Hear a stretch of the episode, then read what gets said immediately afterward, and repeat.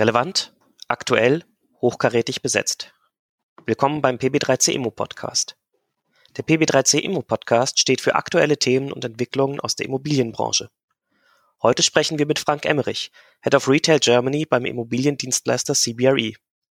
Er ist spezialisiert auf die Vermietung sämtlicher Typen von Einzelhandelsflächen, vom freistehenden Supermarkt bis zum Shoppingcenter. Unser Thema?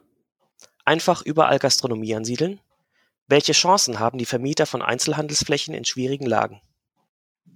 Herr Emmerich, während des Corona-Jahres 2020 hat sich für den Einzelhandel in sehr kurzer Zeit sehr viel verändert. Was bedeutet das für die Vermietungsstandorte in den Metropolen, Umlandgemeinden und Regionalzentren? Naja, Metropolen ähm, sind nach wie vor immer noch Everybody's Darling bei Retailern.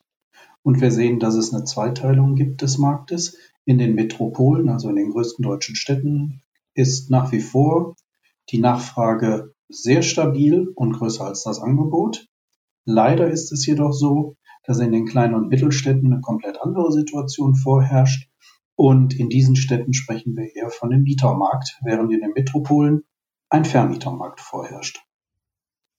Es gibt Städte, die sehr stabil sind. Das sind die großen. Berlin, Hamburg, Düsseldorf, Köln, Frankfurt, Stuttgart und München.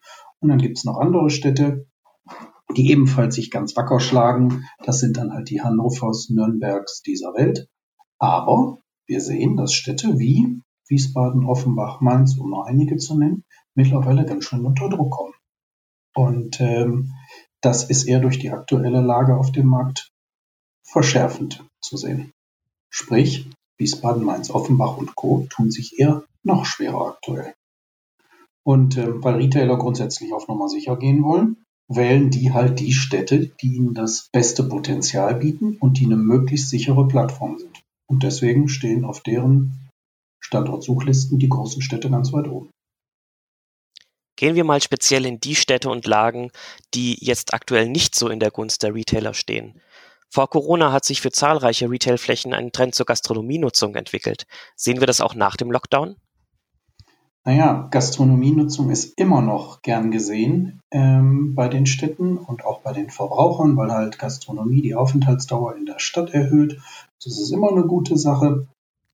Wir sehen allerdings, dass die Gastronomen nach wie vor nicht so einfach ins Ziel kommen, weil doch viele Flächen, die zuvor durch Textiler ganz klassisch oder durch Schuhunternehmen genutzt wurden, umgenutzt werden müssen. Sprich, sie brauchen eine Baugenehmigung und eine Konzessionierung. Also Gastronomie ist immer noch eine Strategie für Vermieter, die ist nur nicht ganz so einfach umzusetzen, weil die Städte natürlich kooperieren müssen. Das heißt, sie können nicht einfach aus einem Textilladen einen, Gastronomie, einen Gastronomiebetrieb machen. Da brauchen sie schon die Mithilfe der Stadt, denn sie brauchen eine Baugenehmigung und eine Nutzungsänderungsgenehmigung. Da führt kein Weg dran vorbei. Und Gastronomie ist definitiv mal kein Allheilmittel für jeden Standort, denn die Gastronomen brauchen unabdingbar Außenbestuhlungsflächen, sprich Terrassen. Und wenn eine Fußgängerzone schmal ist, dann ist es ganz schön schwierig, Gastronomie anzusiedeln, weil halt ein Stuhl und ein Tisch dann gar nicht mehr in die Fußgängerzone passen. Wie ist denn so die Bereitschaft der Städte? Kann man das pauschal sagen oder ist das für jede Stadt unterschiedlich? Es wäre schön, wenn man das pauschal sagen könnte. Nee, das kann man nicht sagen. Grundsätzlich gilt, dass Städte über die Konzessionierung, sprich über die dazugehörige Stellplatzablöse, die geführt werden muss, nochmal einen erklecklichen, erkleckliche Einnahmen generieren können, weil Stellplätze, die abgelöst werden müssen, kosten halt Geld. Und ähm, das nehmen die Städte gerne mit. Und insofern ist nicht jede Stadt immer so geschmeidig, sondern besteht auf der Ablösung von Stellplätzen, um halt ihren Haushalt auch aufzupeppen. Und deswegen sind leider die Städte nicht immer kooperativ. Die, die kooperativ sind, sind äh, häufig die, wo das Kind schon in den Brunnen gefallen ist, weil man gesehen hat, dass Leerstände da sind, die Frequenz zurückgeht und dass die Städte erkannt haben, ich, ich muss hier was tun.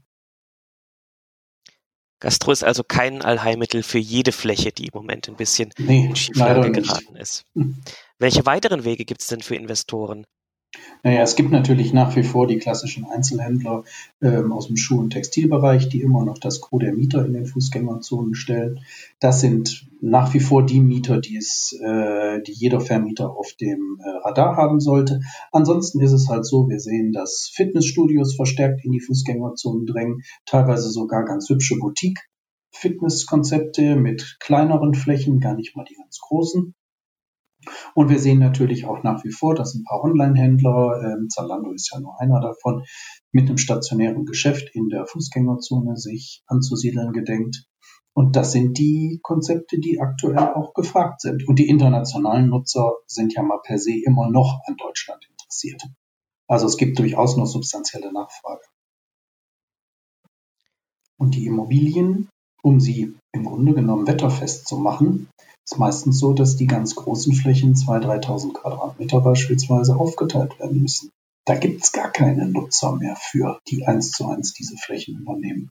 Das heißt, der Vermieter muss dafür sorgen, dass seine Immobilie in einem technisch erstklassigen Zustand ist, dass die Flächen einem äh, Profil entsprechen, was nachgefragt wird, nämlich tendenziell eher kleiner als größer. Und er muss natürlich die Drittverwendungsmöglichkeit immer wieder im Auge haben, dass ein Nachnutzer die Flächen auch in der gleichen Konfiguration übernehmen können. Jetzt haben Sie gerade die Flächengröße schon angesprochen.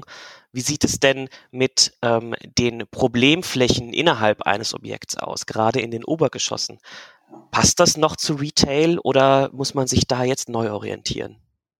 Das ist wahrscheinlich die gravierendste Änderung, die wir jetzt in der letzten Zeit sehen, dass nämlich in der Tat die Obergeschossflächen nicht mehr von Retailern nachgefragt werden.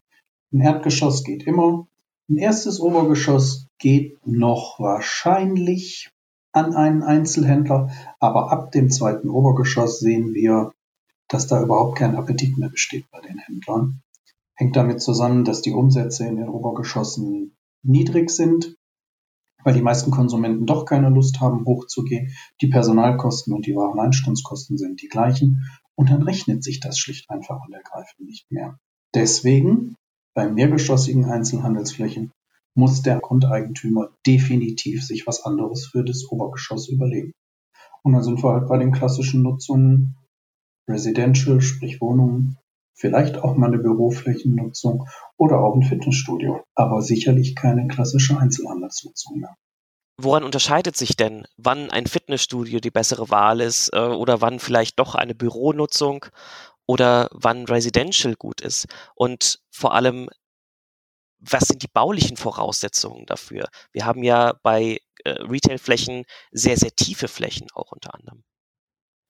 Genau das ist eigentlich auch der Knackpunkt. Es geht im Wesentlichen um die Kubatur der Immobilie, sprich wenn eine Immobilie seitlich angebaut ist und auch auf der Rückseite vielleicht schon an die Nachbarimmobilie stößt und die Belichtung gar nicht mehr so gut ist, dann ist eigentlich eine wohnwirtschaftliche Nutzung schon gar nicht mehr zu realisieren. Dann sind Sie als Eigentümer schon stark eingeschränkt und im Grunde genommen bleibt Ihnen gar nichts anderes möglich, als diese Immobilie dann durch einen Fitnessbetreiber oder vielleicht durch eine Arztpraxis eine große. Es gibt ja diese großen Praxisgemeinschaften mittlerweile nutzen zu lassen. Aber ähm, Büro oder Wohnnutzung ist dann kaum noch gescheit möglich. Zyniker könnten behaupten, wenn es nach der Fachpresse geht, dann würden alle Einzelhandelsflächen bald zu Logistikflächen umgewidmet. Wie sehen Sie denn da die Chancen und Herausforderungen? ja, wenn man Zyniker ist, kann man das so sehen. Ähm, ich kenne auch kein einziges Projekt, was so umgesetzt worden ist. Die Herausforderung für einen Logistiker in der Innenstadt, um die letzte Meile zu überbrücken, ist in erster Linie mal die ähm, Anbindung an die an, an das Straßennetz. Sprich, sie müssen die Anlieferung sicherstellen. Und mit einer Anlieferung meine ich Anlieferung mit einem Truck, 40 Tonner. Das bekommen sie so ohne weiteres gar nicht hin bei jeder Immobilie. Und dann ist natürlich auch die Frage, ob die Bestandsflächen überhaupt für einen Logistiker so geeignet sind. Und vermutlich wird es auf Abrissneubau hinauslaufen, um die Liegenschaft für einen Logistiker gescheit nutzen zu können. Und dann ist vermutlich die Bereitschaft bei Grundeigentümern, die Immobilie für einen Abriss herzugeben, auf Basis eines geringeren Kaufpreises, eher überschaubar. Und wenn wir über die Metropolen sprechen, da gibt es den Druck auf der Verkäufer- oder Vermieterseite ja gar nicht. Sprich, die Logistiknutzung hört sich super an. Dem Zyniker muss ich allerdings sagen, dass das eine ganz schön schwierige Kiste ist, das auch umzusetzen. Also das sehe ich nicht so positiv. Kommen wir mal zu den aktuell gesunden Flächen, zu den vermieteten Flächen, die jetzt aber natürlich durch den Lockdown ähm, eben auch stillstehen. Wie rüsten sich denn die Vermieter an diesen positiven Standorten, an diesen auch ähm, Vermietermärkten erstens für die Wiedereröffnung der Geschäfte und zweitens, wie machen sie ihre Immobilien wetterfest? Die Grundeigentümer von Immobilien in den Metropolen sorgen dafür, dass die Immobilie in einem technisch einwandfreien Zustand ist, damit auch ähm, die Nachvermietung immer wieder gewährleistet ist und die Mieter vor allen Dingen auch ähm, bei den Investitionen, die sie selber in die Fläche tätigen müssen, jetzt nicht noch großartig in Haustechnik zum Beispiel investieren müssen. Das ist eindeutig mittlerweile Vermietersache. Und ansonsten ist es natürlich so, dass Sie als Vermieter ähm, auch ein bisschen Landschaftspflege betreiben müssen und Ihren Mieter auch, wenn Sie denn einen guten im Vertrag haben, den müssen Sie sich auch warm halten. Da müssen Sie schon am Ball bleiben als Vermieter. Und wir haben jetzt gesehen, dass die großen professionellen Vermieter, sowohl private im Übrigen als auch die institutionellen, während der Corona-Lockdown-Phase ihren Mietern entgegengekommen sind und teilweise, auch wenn die Gesetzeslage da ein bisschen unklar war, denen entgegengekommen sind und ähm, teilweise Mietnachlässe gewährt haben für die Zeit des Lockdowns. Und ich finde, in einem vernünftigen Miteinander gehört sich sowas dann auch. Und das sind dann sicherlich auch die dankbaren Vertragspartner für die Zukunft. Wenn Sie denn mal in die Zukunft blicken, wie sind Ihre Erwartungen für das Vermietungsjahr 2021 und auch generell für den stationären Einzelhandel? Naja, das, das Jahr 2020 hat ja schon gezeigt, wo die Reise hingehen kann. Wir haben äh, jetzt die frischen HDE-Zahlen gesehen. Der Einzelhandel ist um unterm Strich 6%, 5, 6% gewachsen, sprich relativ stabil. Wenn man reinschaut in die Zahlen, muss man aber feststellen, hm, ist nicht alles Gold, was glänzt. Denn tatsächlich sind bei den klassischen Segmenten Schuh und Textil massive Umsatzeinbrüche zu verzeichnen. Das Plus im Einzelhandel wird generiert durch Lebensmittler, durch Drogeriemärkte, durch Baumärkte, durch Möbelkonzepte. Heißt, wenn ich jetzt in die Zukunft schaue, dass die essentiell wichtigen Player in einer Fußgängerzone, sprich Textil und Schuhe, natürlich auch wieder Bestandteil des Mietermixes sein müssen. Denn es gibt nichts Langweiligeres als eine einseitig ausgerichtete Innenstadt.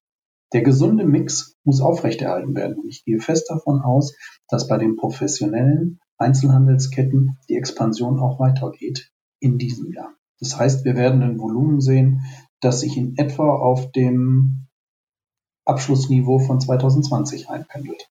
Und 2020 war ungefähr 20 Prozent schwächer als 2019 vom Abschlussvolumen her.